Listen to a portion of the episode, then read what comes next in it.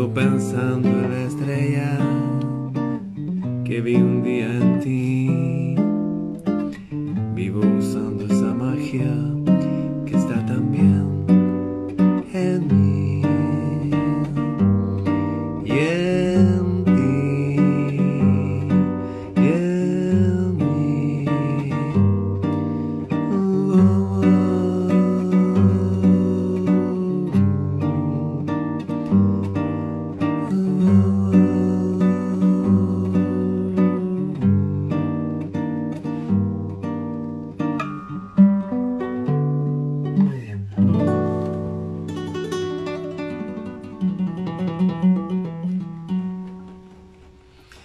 Esta canción cumple 60 años. Es de 1962. ¿De quién es? De Tom Jobim. Famoso Tom Jobim. Fue, fue bautizado en Estados Unidos como Tom, Tom. Bien. Hemos estado hablando de, de nuestro tema para mantener nuestro sistema tranquilo ya empiezan a haber algunos movimientos mundiales, amenazas de guerras mundiales y qué sé yo. No vamos a hablar de eso. Vamos a poner otro lado, la balanza de eso. Hay que saber eso que sucede, pero hay que enfocarse en uno. Bien. La mitad de la ignorancia se disipa, se disuelve, se deshace por el intercambio de pensamientos. Por eso cuando uno está hablando, conversando, viendo una charla, o como era en la época de los griegos, que estaba la gente ahí en, en el Partenón o el Aerópago, la gente se juntaba y al escuchar diálogos de gente sabia, decía, oh, y se disipaban un montón de dudas y cosas, la vida es más clara. Cuando uno intercambia ideas con otros seres humanos, o comparte, observa el debate de ideas. Recuerdo que en el año 1987 sería, me llegó un libro gigante a mis manos, grueso, era como hecho por gigantes. Se llamaba La historia del cielo de Camille Flammarion. En ese libro eh, se registraban unas supuestas citas que se daban en un castillo de siete hombres sabios. Pero cuando digo hombres sabios no me refiero a hombres con barbas largas. No, no. Había un policía, un buen policía. Había un tipo que trabajaba en un negocio, en una mercería, sería. qué sé yo. Y se juntaban ahí para compartir conversaciones, pero tenían una especie de pauta en que decía ya, eh, para el próximo, próximo miércoles nos vamos a juntar y vamos a hablar tal tema. ¿Qué les parece?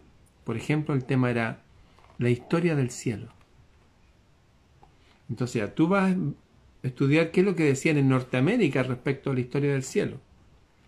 Del cielo, de las estrellas. Y tú vas a estudiar qué es lo que en China creían. Y así, las personas tenían unos días para estudiar y se juntaban y todos exponían lo que habían estudiado al yo participar de esos diálogos viajando al pasado en mi nave con mi libro, era como participar en una conversación estudiada. Yo no tenía ninguna posibilidad de hablar con ellos, pero sí los escuchaba y los podía repetir. La mitad de la ignorancia se disipa por el intercambio de pensamientos. Y para esto, conversar con otros, participar en foros, en conversaciones, es imprescindible. Como estamos ahora en el siglo XXI, también funciona eh, leyendo, leyendo, no puedo leer libros, leer. Pero esto no es por el leer solamente, es principalmente el escuchar. Les recuerdo que la mayoría de las personas han sido analfabetas toda su vida, sin embargo no exentas de cultura y a veces de alta cultura. Los libros más grandes de la humanidad no se imprimieron, se guardaron en la memoria de los hombres como canto. Por ejemplo, el Mahabharata o el Génesis. El Génesis es un poema. Entonces se recitaba. Y llegó un momento sí que se escribió. Pero esto principalmente es por el oír. Y hoy día tenemos herramientas. Eh, yo tengo en mi. Tengo un tablet. Un tablet chino nomás. Pero potente. Con harta memoria, que sea. Y si yo quiero, le puedo decir, eh, quiero leer este libro. Regreso a Mundo Feliz de Aldo Huxley. Léemelo. Y yo pongo un... y me lo lee. Y es gratis. Entonces, debemos ocupar las herramientas del siglo XXI. Si usted no tiene el hábito de leer, no tiene el tiempo, está en su trabajo que no le permiten estar leyendo, pero puede tener un audífono y puede estar escuchando. La mitad de la ignorancia se disipa por el intercambio de pensamientos, conversaciones, mirar conversaciones, escuchar conversaciones, participar de diálogos. ¿Sabían ustedes que la mayoría de todos los libros griegos de Sócrates y sus discípulos son simplemente reuniones de personas que se juntaban a comer y conversaban? Y eran tan fascinantes las conversaciones y a alguien se le ocurrió también escribirla, que uno todavía se lo plantea de esta forma. ¿Le gustaría a usted tener una conversación con Platón, con Sócrates, con Pitágoras, con Séneca, con el que se le ocurra, con Jesús? ¿Le gustaría? Si yo le dijera, ¿saben qué? Miren, en media hora más nos vamos a juntar con Platón. ¿Mm? ¿Usted le gustaría ir conmigo? ¿Me acompañaría ir? Seguramente su respuesta es sí. Bueno, no es una invitación metafórica, es real. La gracia que tienen las palabras es que están los pensamientos de personas que nos antecedieron hace miles de años y gente sabia y poderosa. Le gustaría llenar su pensamiento y sus sentimientos, aquilatarlos con los pensamientos de otros más sabios? ¿Le gustaría participar de esas conversaciones sabias y poderosas? Bueno, la palabra escrita tiene ese poder. La palabra es algo tan poderoso, tan poderoso, pero tan inmensamente poderoso, que todas las culturas del mundo, en la India por ejemplo, dice que el reino de los cielos le, encomendó a Vishnu, el verbo creador, que a través de su palabra creara todo. Y al parecer ese ser hablaba y se creaban las cosas. Pero curiosamente el Génesis dice lo mismo. Que solamente hablaron, hágase la luz, créense los mares, créense las aves, los peces y el ser humano. Incluso en la cultura azteca, ¿han visto el calendario del sol que sale una lengua así? alrededor como unos glifos, unos símbolos, habla que todo fue creado por la palabra. La palabra es muy importante, pero extremadamente importante. La palabra escrita, que puede ser escrita por uno, como lo hago yo, o las palabras de otro. Es necesario entonces empezar a pensar, al menos en incorporar, si usted no tiene el hábito de la lectura Puede ser incluso ver videos de temas entretenidos, escucharlos. Yo hoy día hice mi sitio Planeta Celta, que me lo borraron por segunda vez. Siempre llego como a 100.000 seguidores y me lo borran. Dejé pasar unos días y lo armé de nuevo, ahí está. Y lo más importante de ahí es que comparto libros gratis para la gente y también he hecho cursos ahí para las personas gratis para que aprendan cosas y se perdió todo eso me lo borraron pero no importa voy a partir de cero voy a suponer como que me dieron otra vida ahora renací. Voy a hacer como que esos planetas celtas fueron lo hicieron ancestros míos en otras épocas ahora voy a hacer uno nuevo hoy día volví a hacer mi grupo Planeta Celta en Facebook y subí creo que de los libros más importantes que, que se me ocurren a mí para compartir. Especialmente para, no para los niños, ¿eh? o sea, sí para los niños, pero a través de los padres. Es muy interesante cuando un padre lee en voz alta, o los niños ven al padre entretenido, leyendo. Yo creo que mi hija siempre me vio leyendo y ella también le gusta mucho leer, bueno, y trabaja con la mente, ella es psicóloga. El ejemplo es muy importante en este planeta. No importa lo que uno diga, lo que uno crea, lo que uno sienta. Lo que uno hace es lo que está dejando a los demás. El ejemplo es vital. El ejemplo es el fruto. Por los frutos se conocen. Por los frutos se conoce todo. Repito entonces, la mitad de la ignorancia que tenemos todos se disipa por el intercambio de pensamientos. ¿Cómo intercambiar pensamientos? Fíjense que muchas asociaciones se juntaban los días miércoles, porque es el día de Mercurio, el mensajero de los dioses, o el día de Odín, o el día de Thoth. Pero todos coincidían que el día miércoles era especial para el trabajo intelectual. Yo he hecho esta prueba y los invito a ustedes a que prueben también. ¿Se han fijado que a veces cuando uno tiene que ir al banco, qué sé yo, a, sacar dinero, ya nadie maneja dinero efectivo en sus casas? Todos tenemos que ir y sacar para vivir la semana, no sé. Pero se han fijado que siempre está lleno el banco. Bueno, el banco está lleno generalmente los lunes y los viernes, los extremos. Pero el martes y jueves hay menos gente y el miércoles hay muy poca gente el día miércoles algo sucede, tiene algo especial. Tal vez sería interesante este miércoles,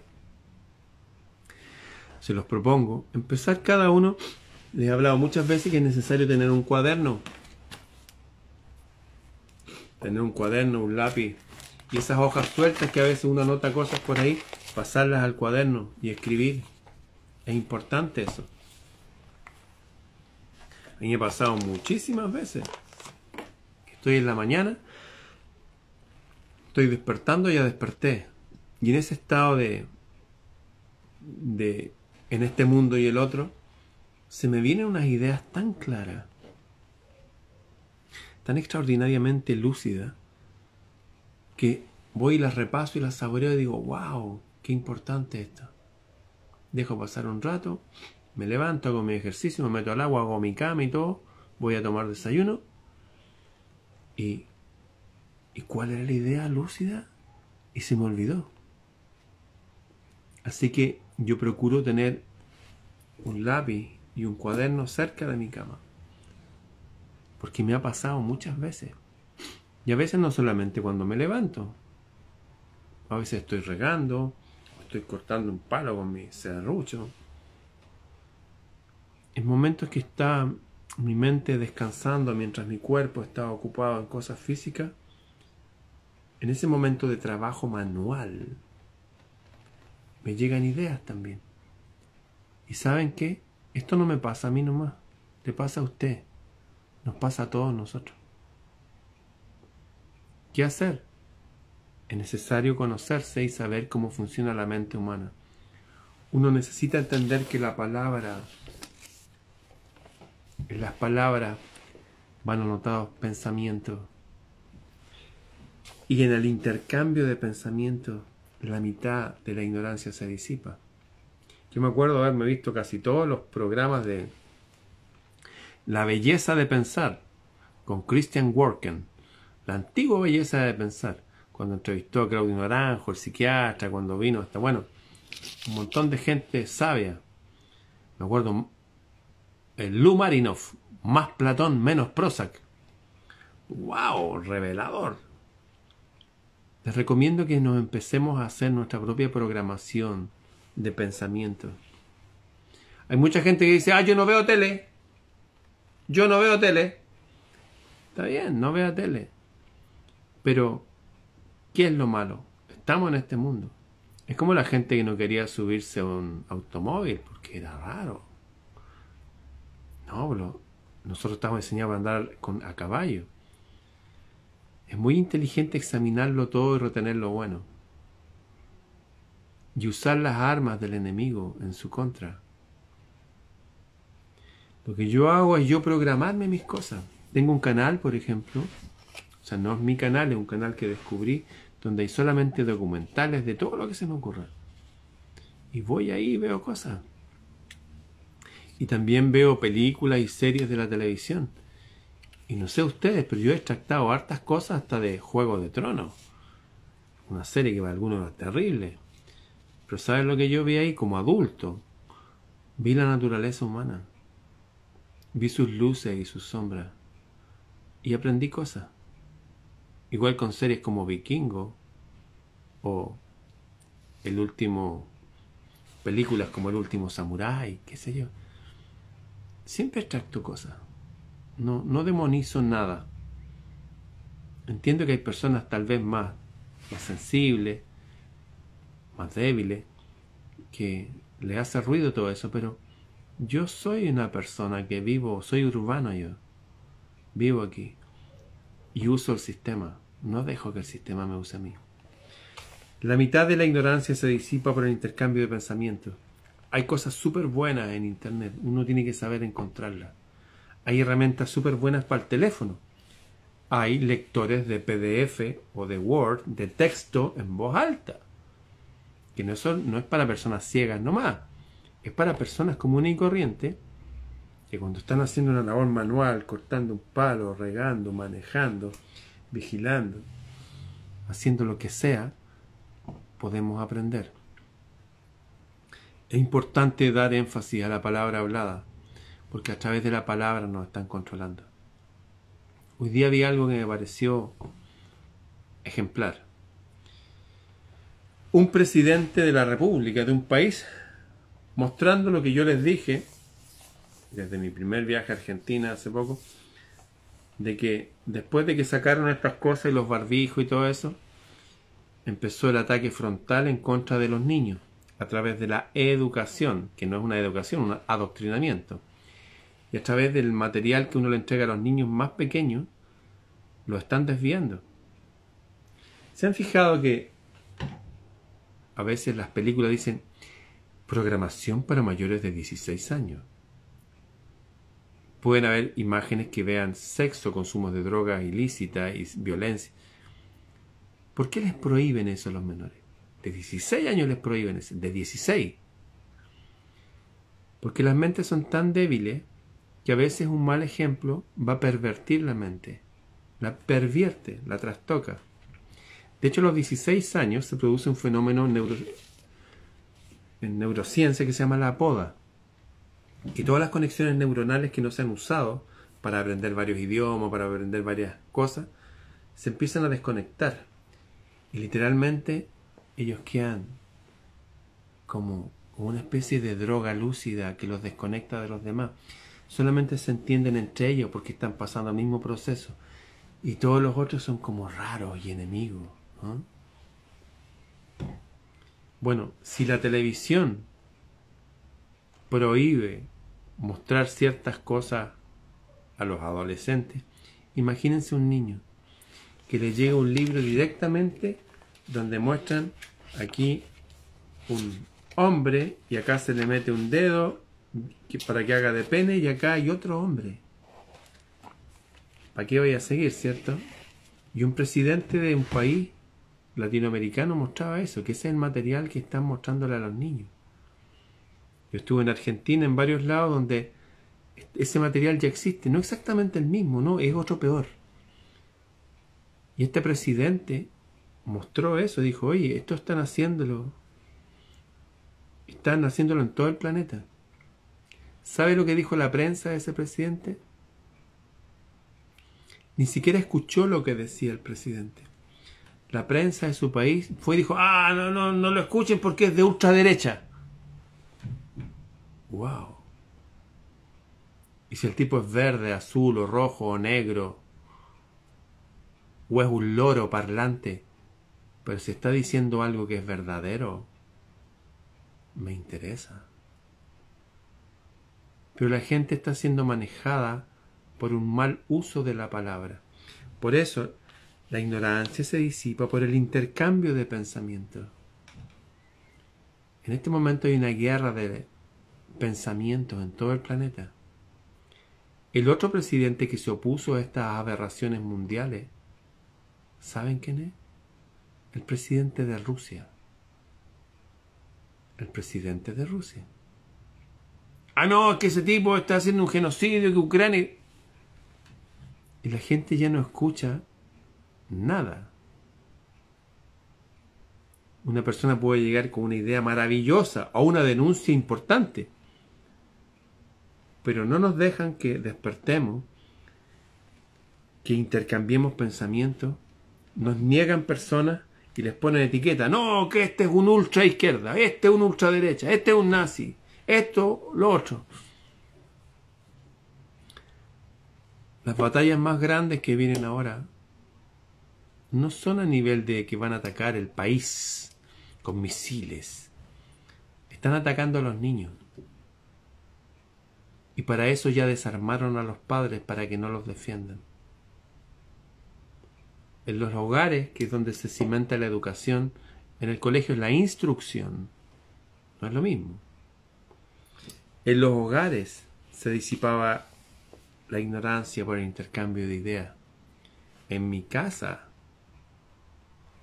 hasta el día de hoy yo tengo diccionario, really diccionario. Tengo lleno, lleno de libros. Por todos lados donde hay, tengo libros, libros y más libros. Y la gente me regala libros. Y tengo bibliotecas por todos lados.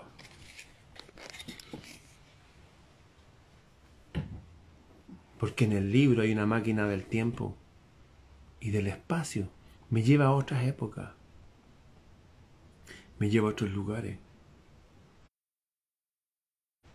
¿Les cuento algo? Tengo las mil y una noches. Y ya de grande descubrí, según lo que me dijo una de mis maestras de religiones comparadas, Reina Salvatierra de Argentina. Estoy súper conectado con los argentinos. No yo, desde siempre en mi familia. Y mi país también, el primer presidente de Chile fue argentino, Blanco Encalada. Bueno, me decía de que hay libros como ese, el de las mil y una noches, que fueron escritos desde antes de los reseteos que han habido en la humanidad. Se han fijado que a veces algo pasa y quedan abandonados templos y palacios y la selva cubre. Eso no pasa solamente con los mayas, pasa en todo el planeta. Y decía que Las Mil y una Noche es uno de esos libros, porque habla de gigantes, habla de cosas que no las inventó una mente fantasiosa, aburrida. Y lo curioso, lo más curioso de todo, es que todo el relato ocurre en Tartaria. Las Mil y una Noche viene del reino de los tártaros, que no son unos seres mongoloides así, no. Yo he visto estatuas de los tártaros, se parecen a mis abuelos y mis tíos que eran grandes así, sus bigotes amarillos y sus ojos. El rey de Tartaria. Así parte el, algo que pasó en el palacio del rey de Tartaria. Hasta leyendo cuentos como eso, uno empieza a aprender cosas de otras realidades, de otros mundos. Nos están ganando porque somos ignorantes. No somos capaces de pararnos firmes frente a las mentiras que se vienen. Como ustedes saben, le pusieron varios golpes en los brazos al 90% del planeta, dicen. Estuvieron respirando sus propias heces la gente durante tres años. Y ese ejercicio feo que hicieron, el resultado de eso se va a ver en los próximos años, según los expertos en, en todo lo que es el cuerpo humano y la biología. No voy a hablar de eso para que no me censuren tan rápido. La mitad de la ignorancia se disipa por el intercambio de pensamiento. Hay que volver a leer, a conversar, a juntarse. Se los dije la otra vez. Y jugar bachillerato cuando uno maneja más palabras, uno se hace más inteligente por manejar más sinónimos. Es tan simple como empezar a jugar los juegos que hacían los antiguos. De hecho, todos los juegos que hacían los antiguos, que algunos se siguen haciendo en, en Suiza, por ejemplo, el juego de las bochas con estas bolas de acero, que lo juegan los hombres de edad. Y eso hacen que muevan estas bolas de varios kilos y las tiren, y este movimiento que hacen con el brazo hace que los músculos estos que se caen y empiezan a deteriorarse se mantengan activos. Y al agacharse a buscar esas esferas, también mueve las rodillas que nadie las mueve. Lo mismo pasaba en mi país con el tejo o la rayuela. Hay que volver a jugar, hay que volver a hablar, hay que volver a conectarse con la sabiduría de los antiguos. La mitad de la ignorancia se disipa por el intercambio de pensamientos. Yo uso la red para eso. Intercambiamos pensamientos. Y la mitad de la otra mitad, esta es toda la ignorancia, la mitad intercambio de pensamiento. Un cuarto que nos queda es por el estudio de la filosofía. ¿Qué es filosofía? La gente que ha amado la sabiduría. Eso. Hasta personas de campo, hombres sabios de campo, rurales, cuando hablan de cosas profundas, hay sabiduría ahí. Y pueden encontrar muchísima más en la palabra escrita. En la palabra vienen pensamientos viajando desde hace miles de años. Desde antes de los reseteos, como decía mi profesora Reina Salvatierra. Les he contado, ella era la presidenta de la Sociedad Teosófica de Argentina y la echaron por rebelde. Cuando me contó eso dije, wow, las aves del mismo plumaje se juntan. La mitad por compartir pensamientos, leer, juntarse, conversar, jugar. No se puede inventar juegos. Yo, recuerdo con mi hija, no sé, estaban por un lado, el nombre del país, por otro lado la capital. Esos juegos que uno puede inventar para hacerse más culto. Y la otra mitad que queda es por meditación. La mitad de todo, el 50%, conversar, hablar, leer, bla, bla, bla, bla, bla. Un cuarto que queda, solamente filosofía. Gente sabia, gente potente, sabia. Escuchar, leer, buenos oradores. El renacimiento se forjó porque descubrió a Séneca, a Pitágoras, a Marco Aurelio, el emperador filósofo. Eso, filosofía pura. Y la otra mitad que nos queda, el cuarto, meditar. ¿Qué era meditar? ¿Sentarse así frente a una pared? No. Darle vuelta a un pensamiento. Darle vuelta a algo bello. La naturaleza. O arte bello. Recuerdo esta copa también me la hice yo. Y le puse estos cristales. Y mientras lo hacía, lo hacía en cámara lenta. Y veía el color rojo, por ejemplo el color azul. Y es como que esa conciencia de la belleza de los colores, como las catedrales góticas, su vitral y todo eso, algo sucede con la belleza. Los antiguos y muchos decían que la belleza es verdad y la verdad es belleza. Buscar lo bello, lo bien hecho, lo hermoso. La mitad de la ignorancia, intercambio de pensamiento, la mitad de la otra mitad por el estudio de la filosofía. Y el resto se desvanece a la luz de la meditación pura. Eso, como por ejemplo un pensamiento. Divinidad interior. Eso. Divinidad interior.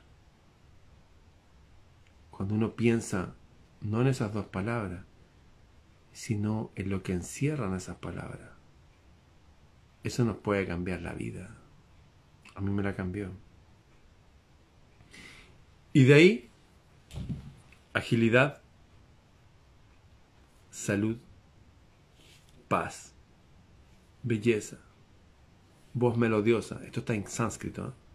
Hablar bien. Se han fijado que ahora en todas las televisiones del mundo hablan así. Y dan noticias, por ejemplo, una buena noticia, después una mala noticia, después deporte, después el tiempo. ¿Qué? ¿Ustedes creen que así funcionamos los humanos? Y después de eso, que todas estas cosas se realizan a nivel mental y emocional, intercambiar pensamientos, conversar, leer, estudiar, filosofía, cosas que nos acerquen a la sabiduría. Y finalmente meditar. Después de todo eso, agilidad, moverse. Fíjense que los grandes sabios de la antigüedad, Platón, por ejemplo, era un tipo, Platón significa de espaldas grandes, porque los griegos cuidaban sus templos, para ellos su cuerpo era su templo, lo mismo que decía Jesús. De hecho, ¿saben que los gimnasios griegos estaban tapizados alrededor de las paredes con libros, con pergamino? La gente estaba haciendo ejercicio, estaba tirando una jabalina, estaba levantando cosas, luchando. Y otros estaban leyendo. Y después estos pasaban para allá y esos para acá. Después de todo eso, moverse, agilidad. Los sabios chinos practicando tai chi, qigong, artes marciales suaves o duros, manteniéndose el cuerpo, el templo. Agilidad, salud, paz, belleza, voz melodiosa. Profunda fragancia espiritual, dice. Tales son las primicias, los primeros frutos de las personas que empiezan a elevar su ser.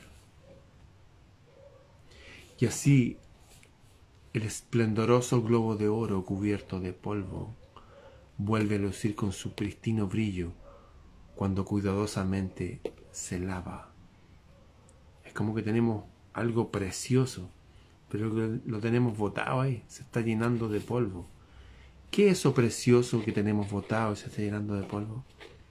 Nosotros, nosotros mismos, nuestra mente, nuestro intelecto, nuestra alma, nuestras emociones, nuestro cuerpo, nuestras relaciones con otros, nuestras certezas. Está todo eso botado. Pero una vez que lo descubrimos, es como esto. Resulta que tenemos algo maravilloso dentro. Y solamente teníamos que limpiarlo, redescubrirlo. El ser, el ser, que se identifica con el ser, refulge, brilla con felicidad que lo lleva a la eternidad, tras el supremo conocimiento. La vida no es, no es algo mecánico, uno puede elegir. Yo les propongo elegir cortar las cadenas que nos aprisionan en esta caverna de Platón, que lo he explicado un montón de veces. Hoy día yo no lo voy a explicar más. Propongo una fuga, una fuga de esta cárcel, mediante el educere, de viene la palabra educación, sacar lo mejor que podamos cada uno de su vida, cada uno a su nivel. Me acuerdo que le explicaba a mi amigo Eric Pizarro, está enseñando tai chi, que a mí me enseñó un sifu, un maestro de kung fu, Jorge Caviedes, discípulo del hijo Honki, el primo hermano de Bruce Lee que tiene un templo en Brasil, murió él ya. Le decía, mira, uno puede practicar tai chi así, despacito, así, más o separaba las piernas yo, o le decía como el bajista de Metallica, le decía así como, bien, más como un oso salvaje. Da lo mismo. Yo te recomiendo un término medio las dos cosas. Y me acuerdo que estuvimos practicando y me dijo, me siento tan bien. Sí, pues amigo. Porque habíamos pasado tiempo hablando, estudiando, conversando, pero llegó el momento de empezar a mover el cuerpo. Eso. En la antigüedad, toda la gente sabia, por ejemplo Pitágoras, que era un gran filósofo, era músico también. Y dicen que era tan bello físicamente que lo veían como un semidios. De hecho, después se casó con una discípula de él, que se llamaba Teano. Y él fue campeón de los Juegos Olímpicos, de todo, jabalina, lucha, todo, todo, correr, todo. Ahora no, nos muestran que no una gente que busca la sabiduría, son unos viejos así con olor a sopapo, así mal genio, así con mal aliento. no, tenemos que... Esa es una... Es una caricatura de lo que debe ser una persona sabia. Todas las personas sabias de la antigüedad eran gente común y corriente nomás. Pero que tenían una ocupación de... Se juntaban a intercambiar pensamientos. La radio como que nos aisló. ¿no? Antes la gente se buscaba, iba a clubes. Bueno, ahora estaba el club. Se juntaban a conversar, a leer, como estos siete sabios que les conté yo que vi en un libro, que la historia del cielo, que se juntaban toda la semana. Hay un intercambio de ideas muy importante. Pero ahora se nos hace creer que estamos en la época de la información. Pero la información puede que esté en el computador. Es como estos bancos de semillas, están todas las semillas del mundo, pero están están en Noruega, en el hielo. Lo que uno tiene que hacer es conectarse con esa información. Ese es el truco. Es como estar, estamos frente a una mesa llena de manjares y comida rica y nutritiva, pero de alguna forma la mesa está allá y nosotros acá. Entonces, hay un truco ahí. Nos llenan de cosas y nos hacen creer que estamos en la gloria, pero seguimos siendo los humanos que necesitamos disipar la mitad de la ignorancia por intercambio de pensamientos y la otra mitad por la búsqueda de la filosofía. Y el cuarto que nos queda de esa, de esa segunda mitad por meditar, por tener esos tiempos de paz, de armonía, de darle vuelta a las ideas inteligentes. Y después de eso, ¿qué? Agilidad, salud, paz, belleza, voz melodiosa, profunda fragancia. Tales son las primicias de los que buscan esto. Y el esplendente globo de oro cubierto de polvo vuelve a lucir con su pristino brillo cuando cuidadosamente se lava. El ser que se ha identificado con el ser de allá refulge con la eterna felicidad del supremo conocimiento. ¿Y después de eso qué? Cada ser humano tiene que tener deberes. Todos tenemos que tener una profesión o varias profesiones. Un arte o varios artes. O un oficio o varios oficios. Que son los deberes, las tareas diarias. Y después de todo eso, satisfácete en el cumplimiento de tus deberes. Pasarlo bien. Pasarlo bien haciendo lo que uno hace. Hay que pasarlo bien. Lo he contado mil veces cuando tengo que hacer aseo. bueno, digo, tenga ganas o no tengo ganas, lo voy a hacer igual. Pero pongo música, uso la música, el poder de la música a mi favor. O cuando corto el pasto, que uso máquinas manuales nomás. Tengo la misma máquina hace 30 años, una máquina danesa. Yo mismo la filo, la... y lo hago feliz. Aunque no tenga ganas. La motivación puede ser al principio de cualquier aprendizaje. Ah, qué rico, ya esta persona me motivó, un coaching. Genial. Entretenido lo que dice este tipo, jajaja. Ja, ja. Pero la motivación se acaba. ¿Qué viene después? Viene la disciplina. Y con disciplina aparece la automotivación. Yo ahora fui a hacer ejercicio ha estado raro el día y estoy medio frío. Y pregunté, oye, ¿hace frío? Sí, hace frío. Y como que estaba helado, yo dije, no, me quedé aquí. Y después, no, no. Tengo un trapecio, me cuelgo. Listo, ahí hice precalentamiento y me puse a hacer otras cosas y puse música de nuevo. Debemos empoderarnos. Esta guerra se va a llevar a todas las personas desempoderadas, a todos los que no tienen voluntad, a todos los ignorantes, a toda la gente que le falta cultura. Y no me refiero a cultura libresca de leer, no. Hay gente muy culta y muy sabia que está en los campos, en los barrios. Estoy hablando de gente que no vive de eso, que no disfruta. Acuérdense que un filósofo es alguien que ama el saber, gente que realmente ama el aprender, que entretenido juntarse a aprender. Toda esa gente que no tiene eso, la vida, esta etapa de la se los va a llevar. Hay una guerra y vienen por el ser. Si antes nos tenían encadenado a una roca, donde mirábamos una fogata de atrás y unas imágenes, ahora cada vez parece que la fogata va a tener menos luz y nos van a apretar así para que cada vez veamos menos. Yo le estoy proponiendo una fuga masiva de la cárcel. La revolución más potente es la revolución del ser, porque va a implicar no volver nunca más a esta escuela que ha sido media secuestrada por algo que no, que ni siquiera lo voy a nombrar ahora. Ese ser oscuro que han mencionado toda la historia. En fin, la mitad de la ignorancia por conversar, aprender, escuchar a conversaciones interesantes. Les recomiendo, bueno, pueden ir a mi sitio Planeta Celta, subí varios libros para descargar gratis, descárguenlo y compártanlo. Hay uno La Conquista de la Voluntad, es buenísimo. Hay uno, por ejemplo, que se llama El vendedor más grande del mundo, que es un libro, eh, está ambientado en las mil y una noches en esa época de Bagdad, con las cúpulas y la luna banana y qué sé yo.